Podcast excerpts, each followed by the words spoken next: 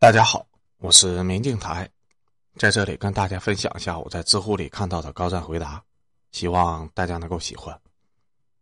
本期的问题是：按照目前的发展态势，会不会爆发第三次世界大战？答主是龙牙。为什么还有人对我国正处于战时状态抱有疑问呢？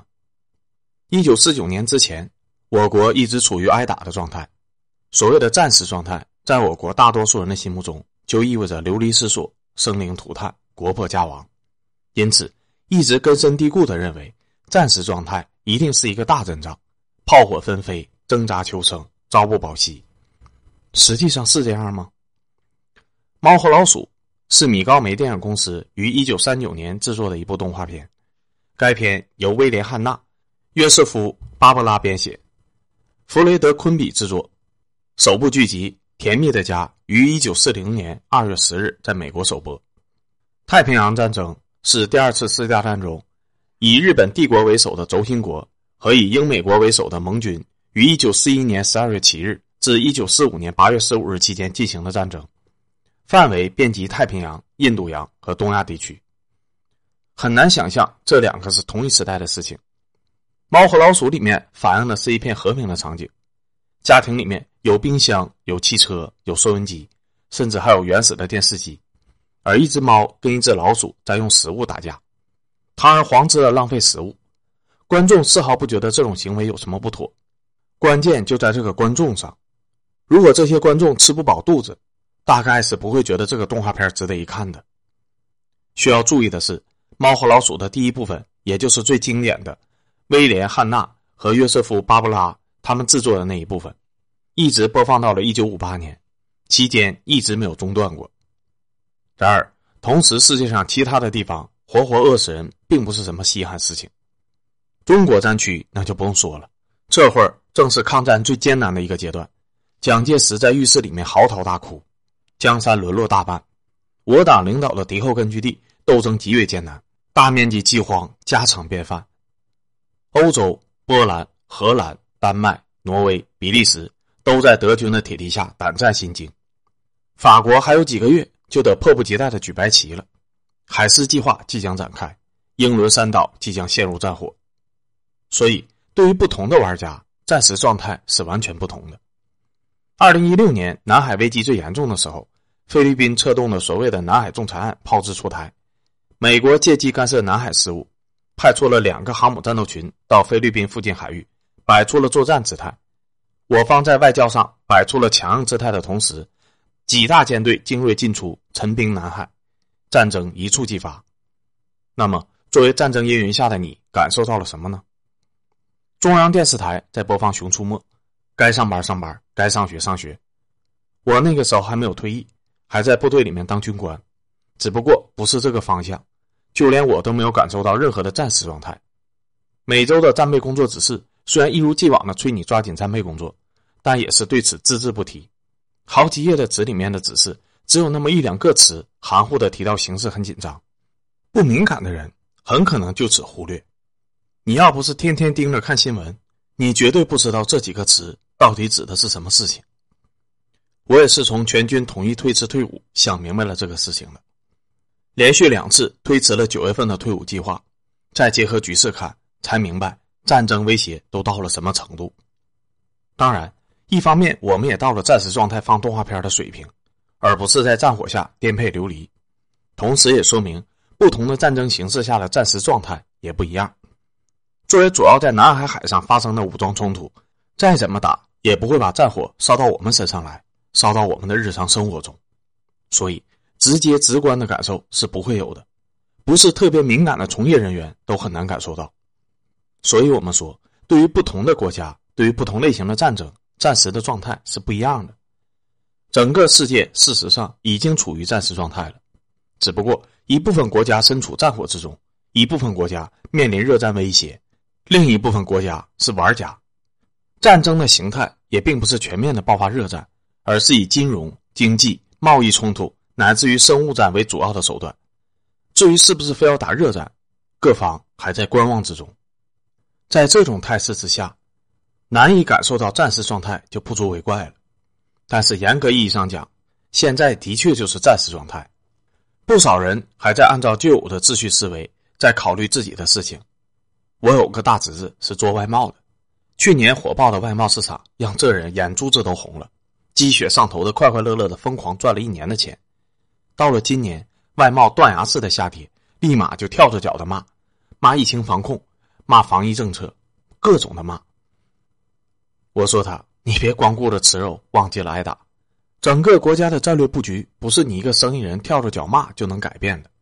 大潮之下，不可能顾及到每一个人的利益。出于你自己的利益跳脚骂街，这个我理解，但不管你怎么骂，是骂不走大潮的。暂时状态下，不是我们想不想与别人脱钩的问题，是别人主动跟你脱钩的问题。哪怕是没有了疫情呢，你觉得今年的外贸就能好过了吗？天方夜谭。一季度消费品零售总额下跌了百分之十一，很多人怪到疫情头上，我觉得这只是看到了表面。疫情期间消费就一定要减少吗？那去年前年的消费市场为什么就没有这么大的跌幅呢？你可以想出一万种理由去解释这个矛盾，我也可以想出一万个理由去维护这个矛盾，这就成了口水皮子画的扯皮，没有意义。真正有意义的是看到这背后的根本原因。我认为不光是中国，而是整个世界都进入了战时状态。第三次世界大战已经打起来了，判断是不是战时状态。最重要的标准就是看是以积累为主还是以消耗为主。冷战结束以来，整个世界是以财富、人口的积累为主的。即使是所谓的反恐战争，这期间也是如此。全世界进入一个相对稳定的财富积累期，人口呈现不均衡的增长的趋势，财富也是。发达国家人口的增长缓慢，但是财富增长迅速；不发达国家的人口增长迅速，但是财富增长缓慢。这种现象发生的原因不是重点，结果才是重点。这结果就是普遍性的生产和消费乏力，世界的主要人口集中在了消费能力欠缺的不发达地区，而财富集中在了消费人口有限的发达地区。整体看就是消费乏力，有钱人的消费能力不足，渴望消费的人手里没有钱。局限于一个国家内部来看，你往往是看不到问题的实质的。较为发达地区的少子化、老龄化的同时。是财富的积累无法惠及人口增长迅速的地区。二零二零年之前，世界可是一个全球化的世界，财富和人口增长的矛盾性不均衡，肯定是要穿越国界的。那么，发达国家和地区可能不可能真的让财富增长跑到不发达地区去呢？也不可能，他们又不傻。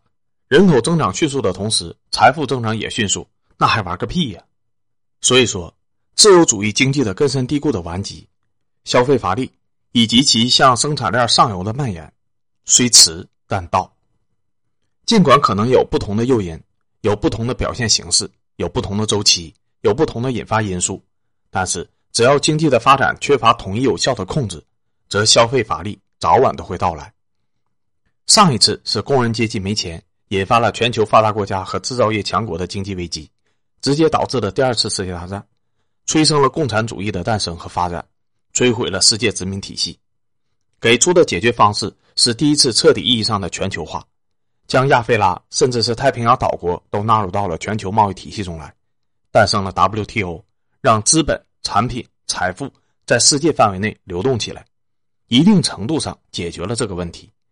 然而，福之祸所依，祸之福所依，解决问题的同时，下一场危机也就在酝酿。前面提到的财富与人口的增长不均衡开始酝酿，并在冷战结束后的一段时间内登峰造极。要意识到现在的全球态势，根本落脚点在于人口增长不均衡导致的全球性消费乏力，最终向产业链上游蔓延，导致经济活动出现问题。以前的所有的全球性经济危机，我们听到的惯用的说辞都是在某某地方酝酿发酵，并首先爆发，蔓延到全世界。这一次。干脆利落的省去了蔓延这个步骤，没有什么首发，直接就全球爆发，再叠加上一场疫情，全世界一下子陷入了经济危机。很多人还在怀念那个黄金时代的最后一年，二零一九年，好多人脑子里面的日历还是在那一年。殊不知，二零一九年都已经过去两年多了。世界在二零一九年年底就进入了消耗周期，财富和人口的积累已经结束了。这种积累的不均衡已经登峰造极，再也没有办法继续下去了，因此必须要打破。这个顶峰都已经过去两年多了，还没有意识到世界已经进入了战时状态，只能说是迟钝，不是世界迟钝，是你迟钝。相反，世界极其的敏感。疫情爆发以来，各国明里暗里顶着疫情防控的名义，私底下干了不少打破平衡的事情。大国矛盾往往才是世界大战的直接原因，小国矛盾往往只是一个导火索。不要把眼光放在俄乌战争上面，整个世界财富与人口失衡才是最需要关注的事情。这个实际存在的现象导致什么后果呢？这个后果有几种可能的解决方案呢？世界主要国家各自支持哪个解决方案呢？你身处其中，你准备怎么做呢？当然，我一个种地的人，我懂他娘了个屁！您才懂，您比我懂多了。作为一个生手小民，我主张的是跟着国家的指挥棒走，日子不好过，总比彻底过不下去要好。好死不如赖活着嘛。最近一段时间呢，我打算是这么去应对这个暂时状态的：一是收缩投资。包括房地产与经营性的投资，不管是买房还是买股票，或者说是投资做生意，都暂时缓一缓，不要着急，以现金储备作为主要的财富保值手段。聪明如你，恐怕早就在无数次的股市跳楼中发现了一个事实：人们往往不会因为通货膨胀而破产，却经常因为试图对抗通货膨胀而破产。这几年咱就别指望发大财了，先苟住再说吧。二是与国家绑定。包括找工作与个人生活，您想要润，赶紧润，一天到晚在网上云移民顶个屁用，一张机票飞出去黑下来，我也敬你是一条汉子。不过我还是要提醒你，最近还是别想着润，小心润出去当耗材。就你这副东方面孔，润出去的结果很可能是当润滑油。三是做好储备，包括日常生活性物资和个人技能。电影里在放猫和老鼠的同时。也有美国大兵死在了塞班岛，电视里放《熊出没》的同时，也有解放军战士准备流血牺牲。热战的可能性不是没有，热战打不打，打多大，在哪儿打，还得看各方博弈的结果。热战并不是不能解决世界性人口与财富的矛盾，大家一起打个稀巴烂，那不就解决了吗？过剩的人口死在了战场上，过剩的财富消耗在了战争里，那不就完事儿了吗？我们都知道这个世界上有这么个国家，历史上的的确确因为这样干得到过天大的好处，也有动机这么干，偏偏还是一个一根筋。他国内的矛盾突出，制造业外逃严重，生产能力严重不足，财富分配严重不均衡，人口增长乏力，消费也乏力，整个经济体系存在很大的问题。历史上，他们总是乐于挑起战争并从中获利。二战以及二战以后的冷战中。多次发动战争，转移国内的矛盾。现在他几乎跟条件反射似的，就要想这么干。从最高的领导人到军队、资本家、财团，乃至于圣斗小民，都是这么想的。那么他这么干的可能性就很大，我们必须要坚决的谴责他。大家别误会啊，我说的是老毛子。你急着给美国开脱，你是个什么居心？完全不打热战，现在看来不可能。需要关注的只是打多大的问题，打个什么规模的热战能够解决问题？这个问题就复杂了，根本矛盾在于人口，在于财富，在于全球性的不均衡。那么怎么打才能够均衡呢？这一点没想清楚就直接开打，我觉得是你小看了那群政治家，人家欠人此道一辈子，这点都想不到就直接开打核大战，你以为是小孩子过家家呢？所以说，三战。我们现在正在打，现在就是个战时状态，甚至已经进入到热战阶段了。只是我还看不到战争的顶峰在哪里。不要再当鸵鸟了，和平已经一去不复返了。